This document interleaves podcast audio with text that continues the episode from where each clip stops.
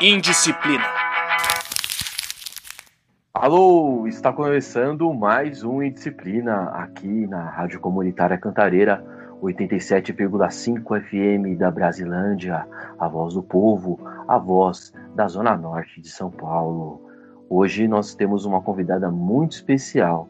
Sabe aquele velho ditado que fala que um remedinho ou de médico e louco todo mundo tem um pouco? Então, chamamos uma farmacêutica aqui para tentarmos entender o que é realmente esse uso de substâncias, se você tiver alguma dor e toma um chazinho, aquele conhecimento popular que todo mundo tem. E aí nós chamamos uma profissional.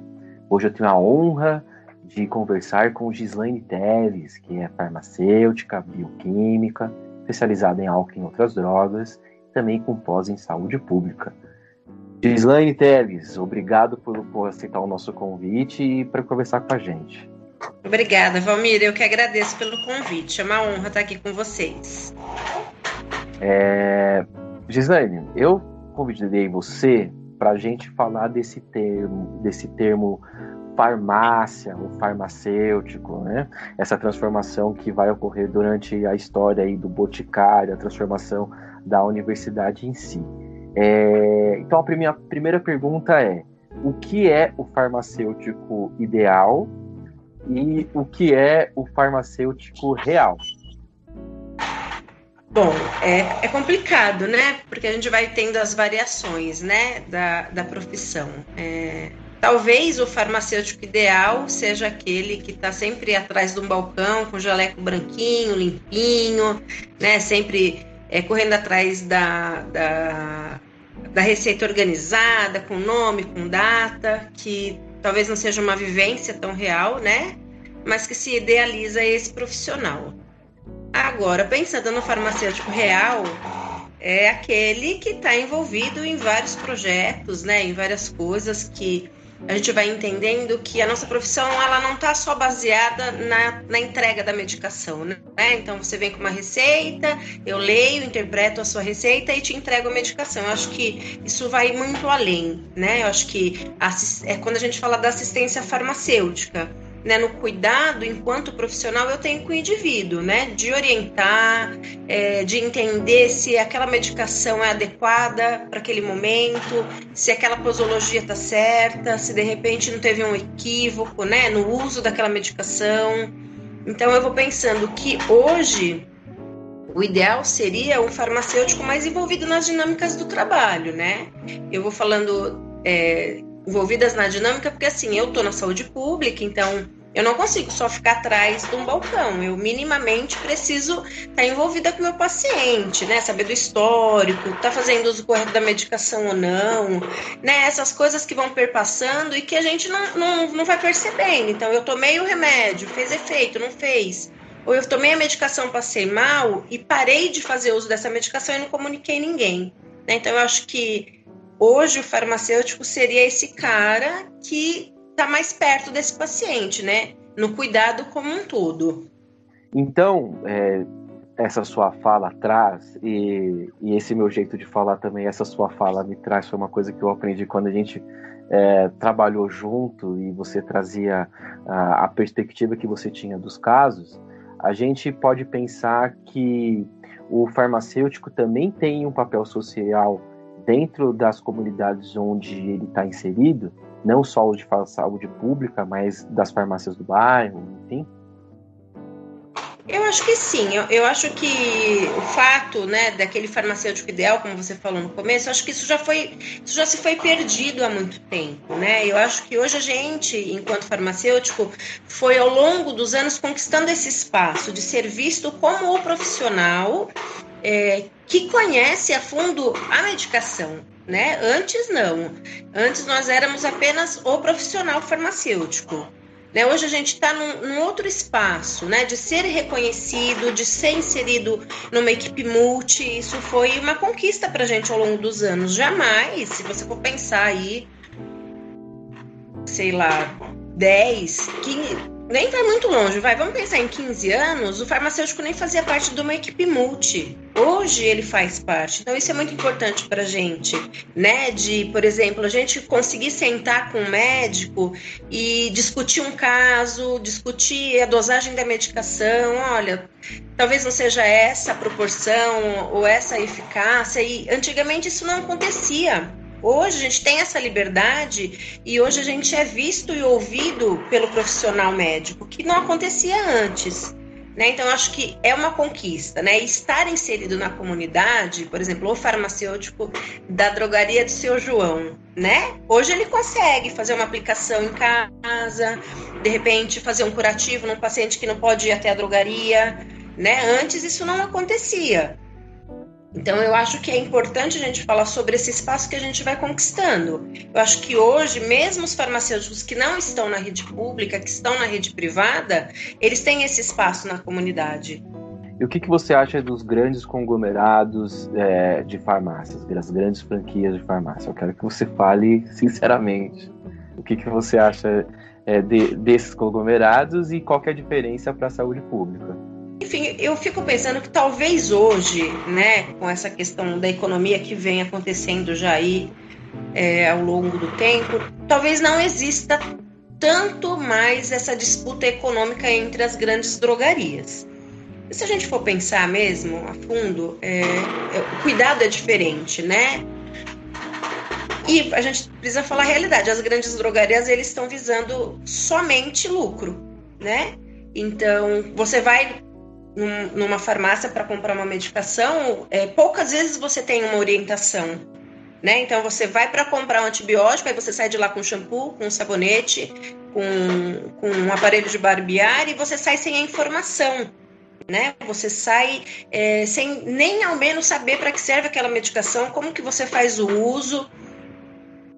E na saúde pública, é, a gente está mexendo com o nosso dinheiro, né? É, eu, eu, eu tomo conta de uma farmácia numa UBS hoje e toda aquela medicação que está lá dentro, eu não preciso fazer propaganda para vendê-la, porque ali está o meu dinheiro, está o seu dinheiro, está o dinheiro da comunidade.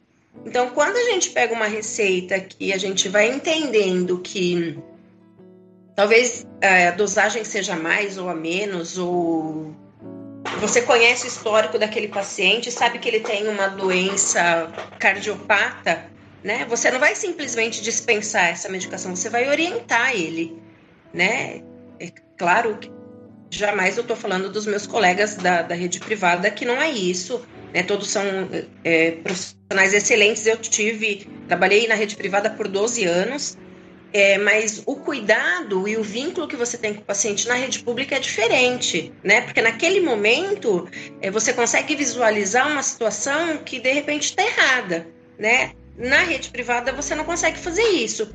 O paciente às vezes vem, vamos pensar aí numa grande rede que vende muito, então eu tô lá na zona norte, lá no fundão da zona sul, e aí eu vou lá para o Jabaquara para fazer uma compra e de repente ele não se atenta nesse cuidado. Né? Diferente eu que estou na rede pública, que o paciente acaba de sair de dentro do consultório e eu tenho a possibilidade de orientá-lo, né? Então assim, a, a, discrepância é muito grande, né? Não dá para a gente fazer comparações significativas, é, porque o momento não permite, né?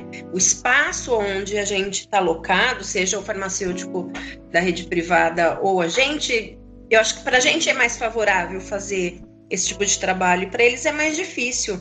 E o como funciona a farmácia dentro do SUS? Em que sentido você fala? Sentido de grandes laboratórios, grandes marcas tentando empurrar remédios. Existem remédios, digamos que obsoletos, que você recebe e fala assim: olha, esse remédio não tem tanta eficácia. Eu recebi várias caixas. Ah, eu falo isso por conta de é, a gente pensar em hidroxicloroquina, que não tem comprovação científica, e que foi comprado é, uma quantidade gigantesca é, existe isso com outros remédios? Tipo assim, eu não preciso desse remédio aqui e vocês estão me mandando. Não, não existe. Existe uma lista no SUS de medicamentos que são estudados para eficácia de todos os tipos de doença, seja ela de diabetes, de hipertensão, é, de colesterol.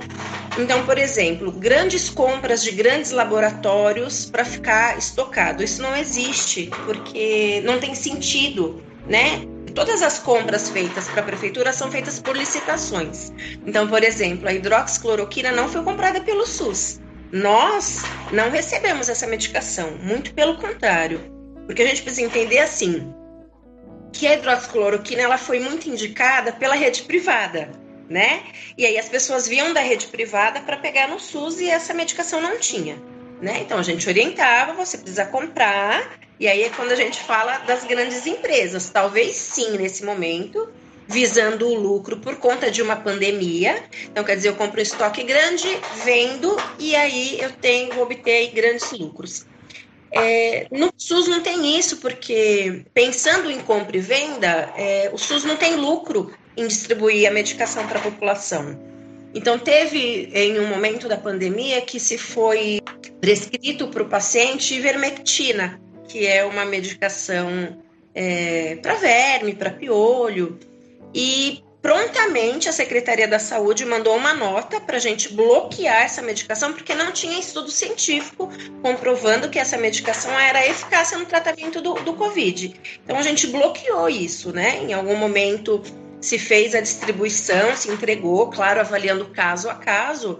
Mas, por exemplo, como é uma medicação que está no SUS, não houve uma grande compra para a gente poder abastecer. Por quê? Porque não tinha estudo. Então, dizer que o SUS faz grandes compras exorbitantes e fica estocado, isso não existe. Para isso tem farmacêutico. A gente faz um estudo, né? Então, vamos pensar que na minha região eu tenho 300 idosos que fazem uso de medicação, enfim, para diabetes e hipertensão. Eu tenho que mapear esse paciente para que não falte essa medicação para ele.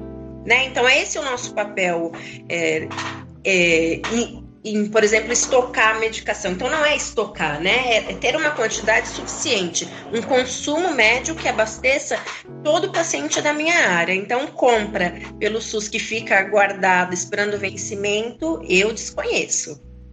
Ah, entendi. Porque existe isso no conhecimento coletivo que então quer dizer que todo esse remédio aí que o o, o, exército produziu essa hidroxicloroquina, então o SUS comprou. Então quer dizer que ele, o SUS não comprou isso.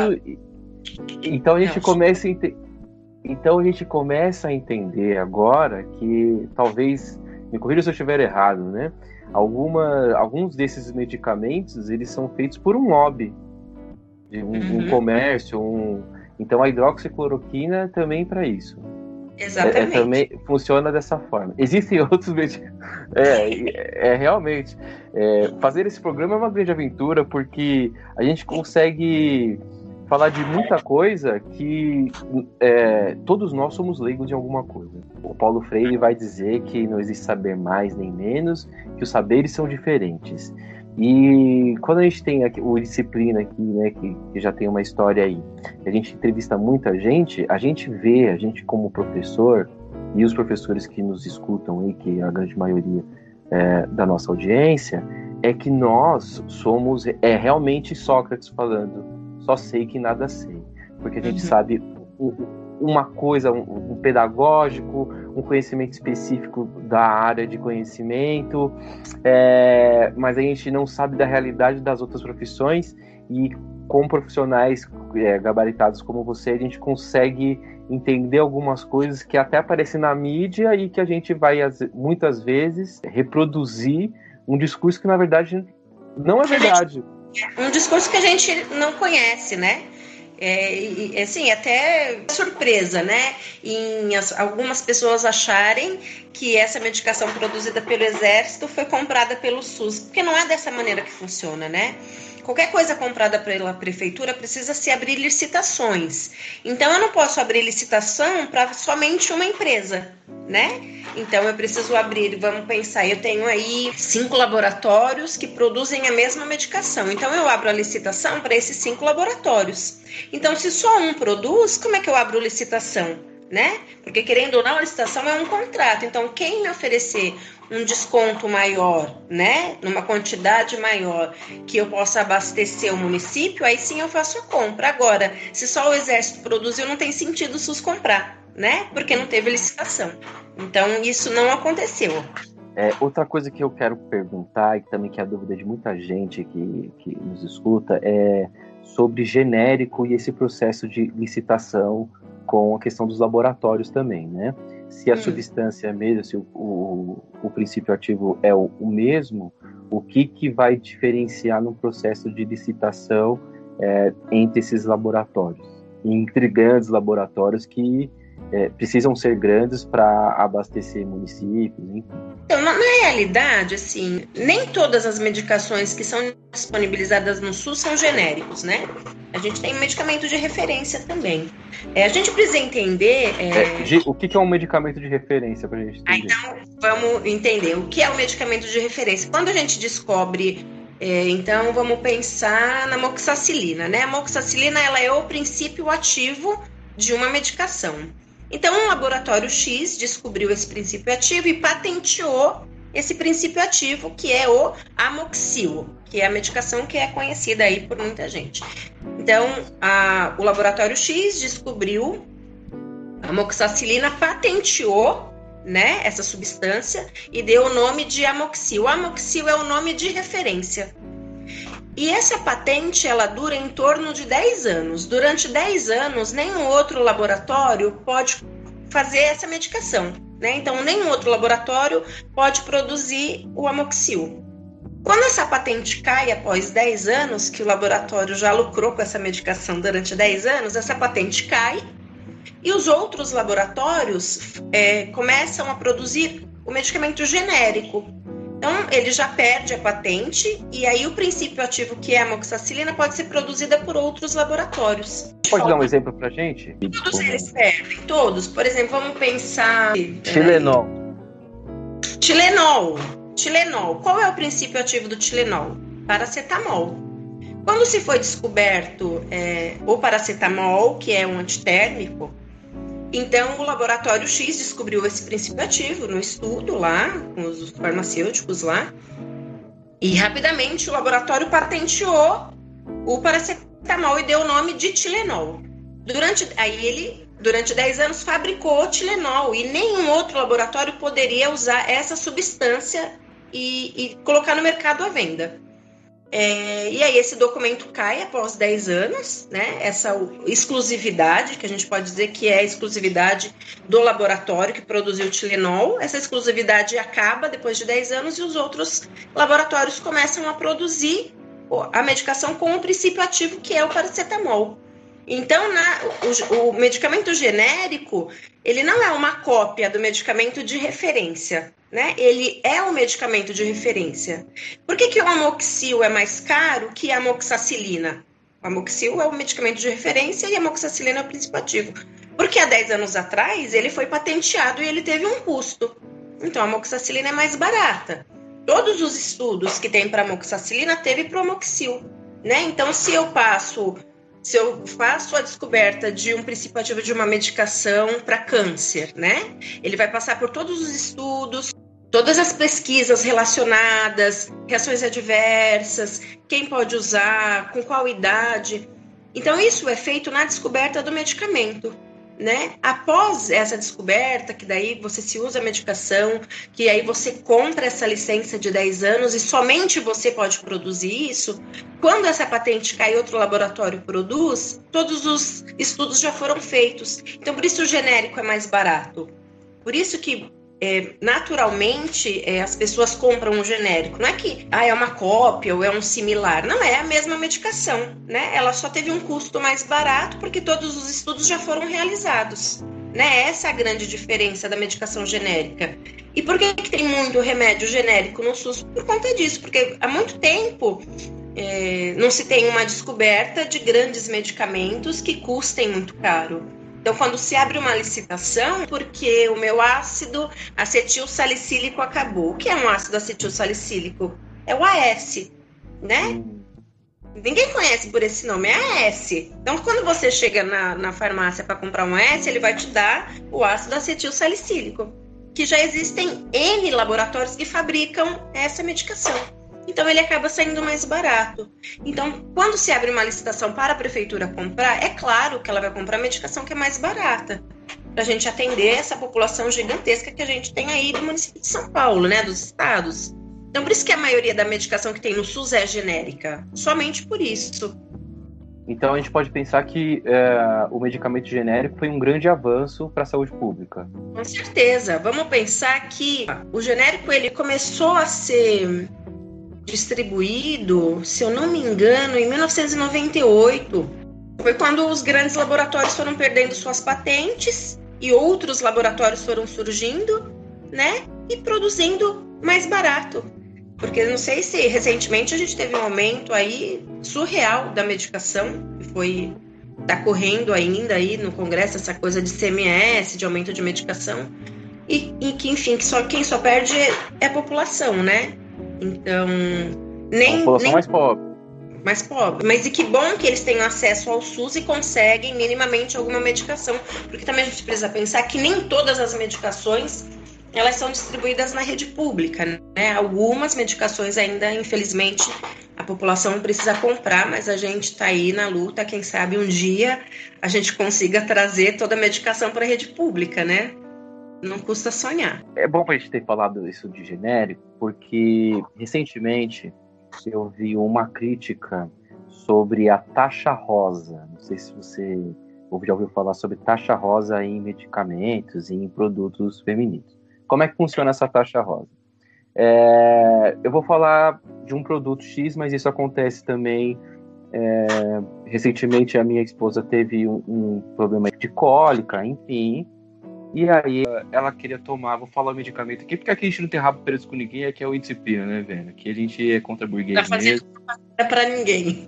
Eu não tô fazendo propaganda pra ninguém, né? Na verdade, eu tô metendo pau, é isso que eu tô fazendo. É o composto do, do Advil é o ibuprofeno. Tem, né? E aí o Advil tem uma forte campanha quando a mulher tem cólica, enfim, o Advil, enfim, né? Desse medicamento. Porém, você pode comprar o ibuprofeno bem mais barato, e é isso que a gente chama de taxa rosa. Isso acontece muito também com lâmina de barbear, né? Uma gilete para homem é um preço bem menor e para mulher que é rosa, sei lá, tem alguma coisa, enfim. Até o whey protein é, tem whey protein para mulher, enfim, né? É, eu queria saber de você o que, que você acha dessas táticas uh, desses grandes laboratórios em o cobrar o mesmo medicamento com uma embalagem diferente. Só que você vai responder isso só no próximo bloco, porque nós vamos para os comerciais. O Indisciplina volta já. Até.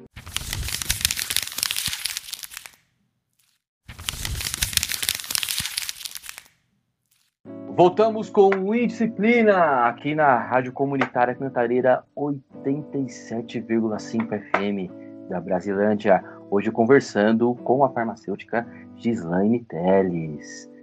Gi, e aí? O que, que você acha dessa taxa rosa nos medicamentos? Eu acho que essa taxa rosa vai abranger aí vários assuntos, né? Se a gente for falar da questão do feminismo, né? Por que, que um Advil custa 10 reais e o ibuprofeno custa 2? Porque é para mulher? Né? Ué, mas eu não posso ocupar o mesmo espaço do homem? Não é por isso que a gente luta? Por que, que eu tenho que pagar mais caro num remédio? Né? Eu acho que isso vai muito além, né? Eu acho que a propaganda, o bonito, porque se a gente, a gente vamos ver que a embalagem do ibuprofeno, do Advil, que é, se eu não me engano, é uma cápsula gelatinosa, é uma é linda a caixa, você, ah, eu vou tomar esse remédio e vou ser curada na hora.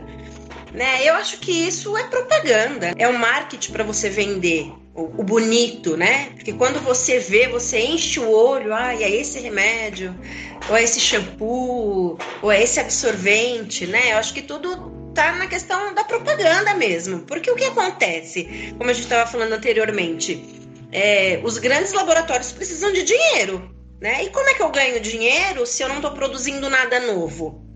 Né? Eu não tenho, aí eu não descobri aí um grande, uma grande descoberta de uma medicação para X doença, mas eu preciso de dinheiro. Então, é como é que eu ganho isso? Talvez na propaganda, né? Talvez é, ilustrando aquilo, fazendo bonito, fazendo campanha na televisão daquelas modelos lindas, maravilhosas, que nunca sentem cólica, desculpa, que é mentira né? Mas que eu acho que é isso, e, e, e é isso, e talvez a população também esteja desinformada que o Advil é o ibuprofeno ou que a Novalgina é a dipirona, né? E aí você acaba comprando o produto pelo nome que ele fez. Por exemplo, sabão em pó Omo. Ah, vou comprar o sabão em pó, mas você chega lá, você compra o brilhante. Mas ele fez a propaganda dele.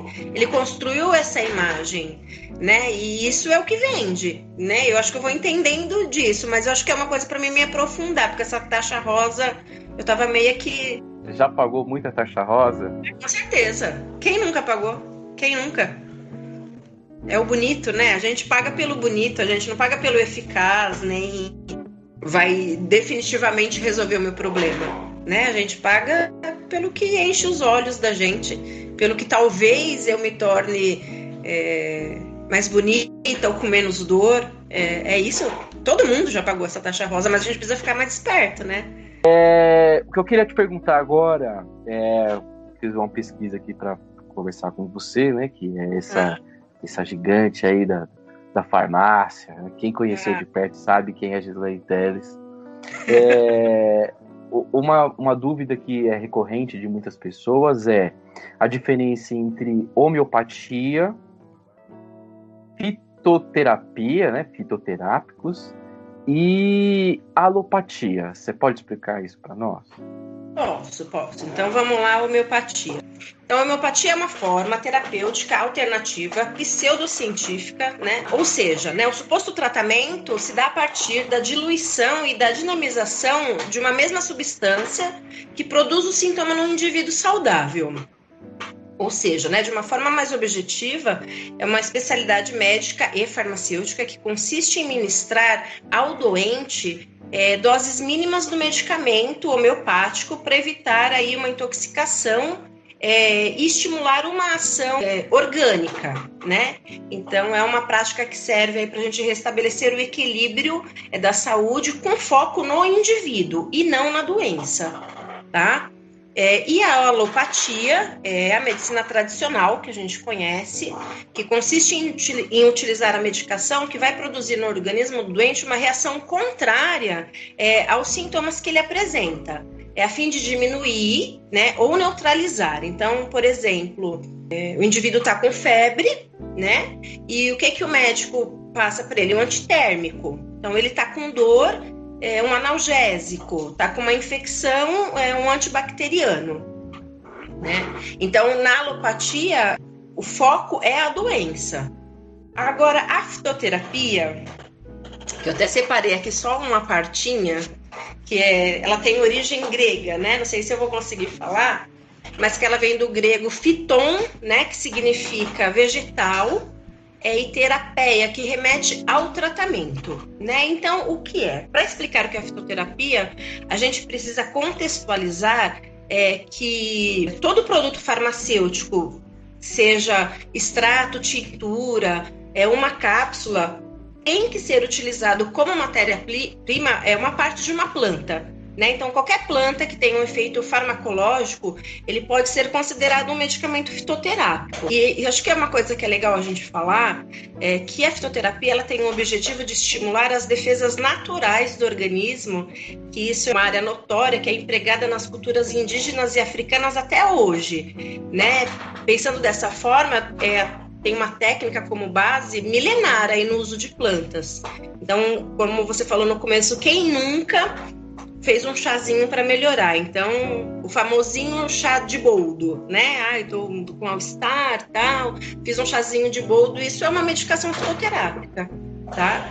É, eu acho que é uma coisa que é legal a gente falar, que na homeopatia, a homeopatia, ela só é realizado o tratamento nas pessoas sadias, né? As pessoas que estão bem. Então, ela se trata...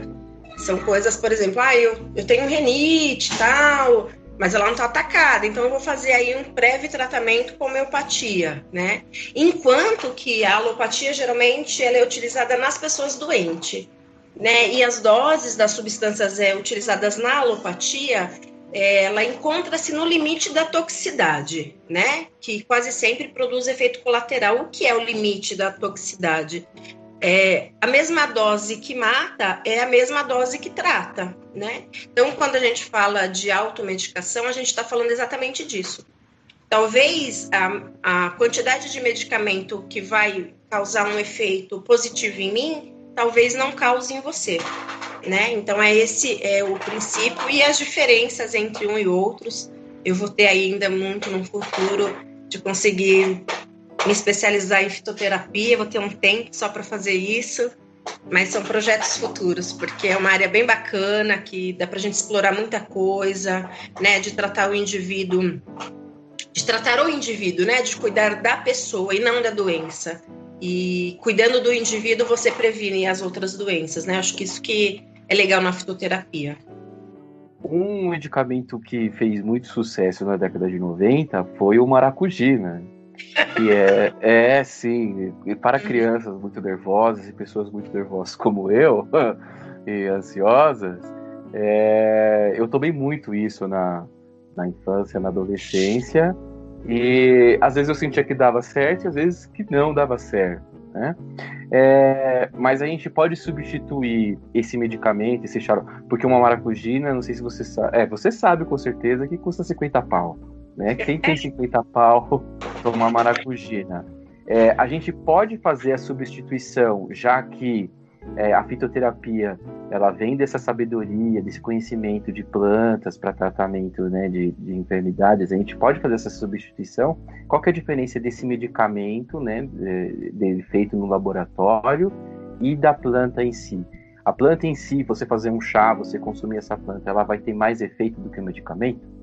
Então, acho que são as concentrações. Né? Dentro de um laboratório, é, você consegue pegar todos os compostos bioativos com efeitos terapêuticos dessa planta. Então você consegue extrair tudo, todos os nutrientes que essa planta te favorece. Em casa isso é mais difícil, né? Como é que a gente extrai tudo isso? Porque a partir do momento que você ferve uma planta, né? Então, qual é a temperatura exata? para que eu não perca a propriedade daquela planta, né? Daquela folha, daquele galho. Né? Então a gente nunca consegue essa concentração que ela é obtida dentro de um laboratório. Porque a gente não tem essa aparelhagem dentro de casa, né? É claro que dentro de casa você vai fazer, vai te ajudar, mas é diferente justamente por conta disso. A gente não consegue extrair ao todo, né, o bioativo daquele composto. É mais difícil fazer isso em casa, mas não que ele não seja tão eficiente. Então você acha melhor que quando uma pessoa está é, tá procurando um tratamento fitoterápico, ela opte pelo medicamento ao invés da planta em si? Ah, então, Valmir, isso é uma coisa acho que muito individual, né? Acho que isso é de muito de pessoa para pessoa. Existem pessoas que não acreditam que uma planta tem um poder curativo né? Isso acho que vai muito da nossa cultura também, do que a gente foi aprendendo ao longo dos anos, né? É, que eu preciso tomar um comprimido para me dormir, ou um comprimido para me acordar, ou um comprimido para me concentrar. Ai, como é que eu vou tomar um chá e vou me concentrar, né? Então acho que isso vai muito do que a gente acredita. E é muito difícil a gente falar sobre isso porque cada pessoa é, tem uma dinâmica, né? Por exemplo, talvez quem goste da homeopatia não acredite na fitoterapia. Né? E se a gente vai colocar os dois na balança, qual é a diferença? Né? Então, eu acho que isso é muito de indivíduo para indivíduo. Acho que não, não dá para a gente é, dizer que a pessoa tem que sair, por exemplo, da alopatia e ir para a fitoterapia. Ela tem que estar preparada para isso. Né? Acho que isso é todo um processo é, que se vive, que se acredita, e aí sim é, você troca, né, esse tipo de tratamento. É, a gente falando de substâncias, né, é, eu, no próximo episódio a gente fala sobre é, o, o, uso de outras substâncias que não os medicamentos indicados para o tratamento de doenças, é, como é o caso dessas substâncias que a gente já falou aí um pouco mais cedo, aí, a hidroxicloroquina, esse outro é, que é para verme também. É, existe uma demanda de outras substâncias para prevenção do novo coronavírus hoje no SUS? E outra coisa que eu quero te perguntar é se existem aumentos de outros tipos de doenças nesse período de coronavírus, inclusive relacionados à saúde mental. Tá, eu acho que a primeira pergunta é se tem alguma medicação para prevenção do coronavírus no SUS, né? Na realidade, não tem lugar nenhum o que a gente trata no SUS são sintomas, né? Então você chega lá é, com a garganta inflamada, com coriza, com tosse. A gente não sabe se você está com, com Covid até a gente fazer um teste e esse teste vir com positivo ou negativo, mas a gente precisa tratar esse sintoma, né? Então a gente tem, né, é, os antibióticos, os anti-inflamatórios, os antialérgicos, que são disponibilizados a partir do momento que você entra no consultório, que o médico avalia e vê a necessidade é, de você realizar esse teste. Então, você sai de dentro da sala do médico, né, já com a receita e já sai de dentro da unidade básica já medicado. Mas para prevenção, não, né? Não, não, não tem nada. O que a gente vai dizendo é, acho que o que a gente já está aí vendo já há um ano, é, aglomeração, né, higiene, lavar a mão, não usar a máscara do coleguinha, não comer né, no mesmo talher. É, e aí a gente vai se cuidando da maneira que a gente consegue. Agora, se existe procura de outras em relação à saúde mental, isso é uma coisa bem complexa, assim, né, para a gente falar. Muita coisa aconteceu e muita coisa tem acontecido nessa pandemia, né? A pandemia ela expôs não só esse vírus, né, como ansiedade, como pânico, como depressão, como insônia, como várias coisas, né? As pessoas foram se isolando como ninguém nunca passou por isso, né? Tudo muito novo. É, e quando a gente fala é, de procura, é, a gente tem que pensar no sofrimento que isso foi trazendo, né, o indivíduo. Quando a gente está em sofrimento, a gente quer uma resposta imediata, eu quero uma solução imediata. Olha, eu estou sofrendo, eu não quero sofrer, e daí um jeito, então eu quero qualquer coisa. Então, isso acho que aconteceu muito, com muita gente, né? Acho que com muito pai de família, com muita mãe de família que perderam seus empregos, que ficaram desesperados sem saber o que fazer. E a gente vai percebendo, sim, né? Uma procura para antidepressivo, é, e aí, como é que a gente lida com isso, né? Eu não posso simplesmente te dar um antidepressivo, né? Uma medicação aí, um ansiolítico, uma medicação para você dormir. Por quê? Né? A gente precisa conhecer esse, essa pessoa, essa história. Mas teve sim, teve muita procura, teve muito aumento, as pessoas ficaram muito adoecidas, né? E acho que essa discrepância, né, do, da realidade é, do que eu vou viver, do que eu não vou, o que, que eu faço, né? E, e as pessoas vão procurando saídas, né? Eu estava lendo esses dias uma reportagem que do ano de 2019 comparado a 2020 teve, acho que um aumento de 80% do uso de antidepressivo, né? De ansiolíticos. E uma coisa que é muito ruim é que as pessoas procuram isso é, na internet, né? Então eu vou para a internet, que é a ferramenta que a gente tem hoje de fácil acesso, o que, que eu posso tomar, né? Aí vou me automedicar. Mas acho que é sempre importante quando a gente pensa em depressão, né, numa medicação, no remedinho da alegria, né? Aí eu preciso aí de um remedinho para estar tá feliz, para estar tá dormindo, para dormir, enfim. Eu acho que o mais importante é que a gente precisa procurar profissionais capacitados para poder orientar, para poder acolher, né, para poder dizer é, será que eu estou mesmo deprimido? Será que eu estou somente triste? A gente precisa avaliar, né, essa, essa pessoa. É, mas acho que por conta da pandemia também, é, acho que esse recurso de procurar ajuda é, ficou menor, porque eu saio na rua para procurar ajuda e pego Covid e posso morrer. Né? Então, eu acho que foi uma coisa muito complexa, mas teve sim um aumento né? As pessoas estão mais adoecidas, muito mais. Acho que a tendência de acontecer, eh, da gente receber uma maioria de pessoas assim, vai aumentar. Mas eu acho que a gente da saúde, né, nós profissionais, nós estamos preparados, acho que para essa acolhida, né, de receber esse esse paciente que está triste, que perdeu o emprego, que perdeu um familiar, está desesperado, de poder acolher, né? Claro, de poder medicar se for o necessário, mas é, isso é muito. A gente precisa ter um cuidado, né? Porque a gente está falando da saúde mental do outro e quando a gente fala da saúde mental do outro, é, eu preciso me colocar no lugar dele. Estar no lugar do outro muitas vezes é difícil, né? Eu não perdi meu emprego, não perdi nenhum familiar, né? Mas muita gente perdeu, né? Às vezes aquele cara que entra lá no posto gritando, xingando, ele está em sofrimento e a gente precisa entender isso. Talvez naquele momento ele precise de alguma medicação. Mas acho que é sempre importante a gente falar, é, enfim, para quem está ouvindo a gente, procure um espaço para poder falar sobre isso. Ou no postinho de saúde, é, ou na sua comunidade, ou na sua igreja, ou enfim, qualquer lugar que você se sinta acolhido. Mas antes de se automedicar, procure ajuda, né? Porque isso que a gente estava falando, né? A mesma dose que trata é a mesma dose que mata. Então eu me automedico e e aí, né? Perco minha vida ou tenho algum outro problema de saúde que eu não consegui ainda diagnosticar e essa medicação só vai me atrapalhar, né? E eu acho que é isso. Aproveitando que a gente está falando sobre pandemia, coronavírus e, e, e essas medicações, é, o que, que você acha das pessoas que são anti-vacina? é brincadeira, né? é, não, eu quero que você, como farmacêutica, dê seu parecer sobre ah. essa corrente anti-vacina. A gente sabe que no Brasil a gente teve diversas campanhas de vacinação, né?